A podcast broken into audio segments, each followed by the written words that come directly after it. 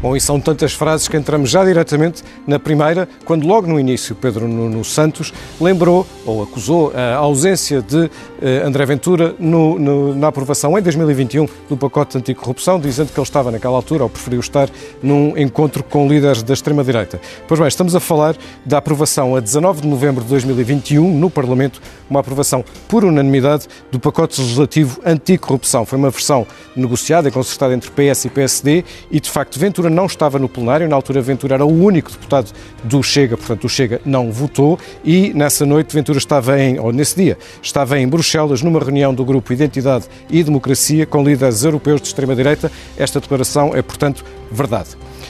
A próxima declaração, também de Pedro Nuno Santos, que disse que já existe em Portugal o arresto preventivo e que em 2022 foram arrestados 37 milhões de euros. Embora a proposta de, eh, do Chega seja diferente, é mais musculada, se quisermos, quanto ao arresto, segundo o relatório de atividade do Ministério Público, divulgado em agosto último, foram uh, realizadas apreensões e arrestos no valor de 37,6 milhões de euros em 2022, em 27 inquéritos de crimes de corrupção, branqueamento de capitais, burla, etc. Esta declaração é, portanto, verdadeira.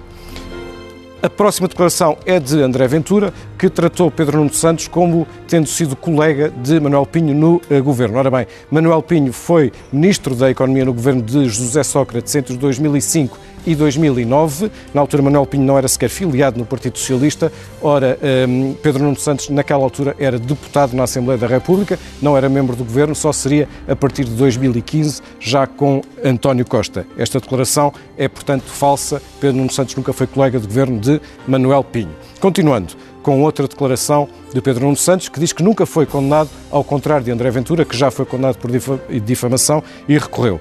Pois bem, o que está em causa são declarações proferidas por André Ventura num debate eleitoral, precisamente na altura com Marcelo Rebelo de Sousa, quando mostrou uma fotografia e chamou de bandidos, estou a citar, uma família do bairro da Jamaica. Naquela altura foi depois condenado, em primeira instância, por ofensas ao direito à honra e ao direito à imagem. Depois do recurso de Ventura, a condenação foi confirmada pelo Tribunal da Relação que acrescentou que as declarações de André Ventura continham, um, e estou a citar, uma vertente discriminatória em função da cor da pele e da situação socioeconómica dos autores. A declaração é, portanto, verdadeira.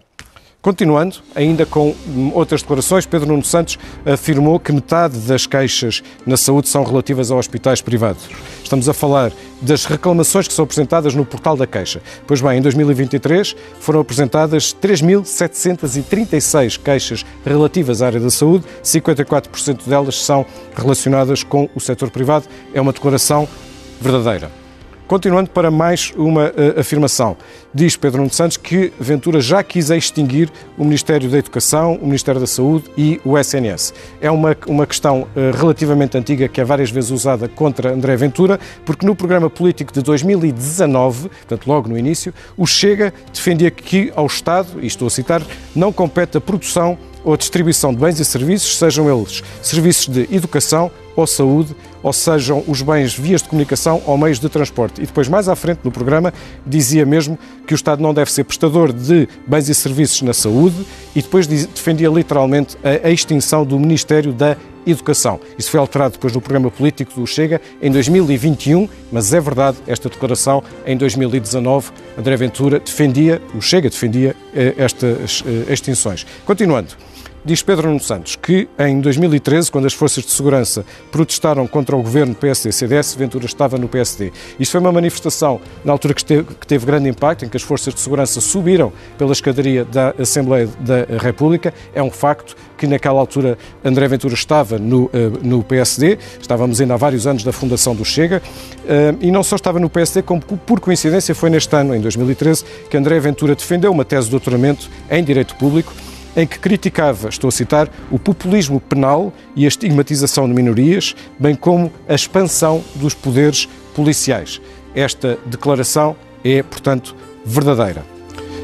Avançando, Pedro Nuno Santos também acusou Ventura de ter dito aqui, na CNN, que tinha eh, a garantia total, de 99%, que se a, se a direita fosse maioritária nos, nas próximas eleições de 10 de março, haveria um governo de direita com ou sem Montenegro. Pois bem, foi uma entrevista realizada um, no dia 26 de janeiro, portanto, muito recentemente, ao jornalista Anselmo Crespo, e aquilo que André Ventura disse, e estou a citar, se houver maioria parlamentar de direita, tenho a garantia total, não posso revelar de quem, de que haverá governo de direita, com ou sem Montenegro. A declaração é, portanto, verdadeira.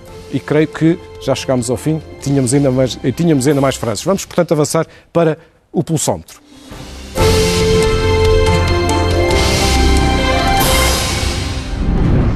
Pois bem, e neste preciso momento, eh, que acabou há, eh, há, minutos o debate, aquilo que o pulsómetro nos indica é favorável a André Ventura, eh, com bastante expressão. Aliás, este, este indicador de sentimento do debate visto pelas redes sociais está aberto durante 18 horas, portanto vai com toda a certeza evoluir. Pode acompanhar esta evolução e ver todos os pulsómetros de todos os debates no site da CNN Portugal.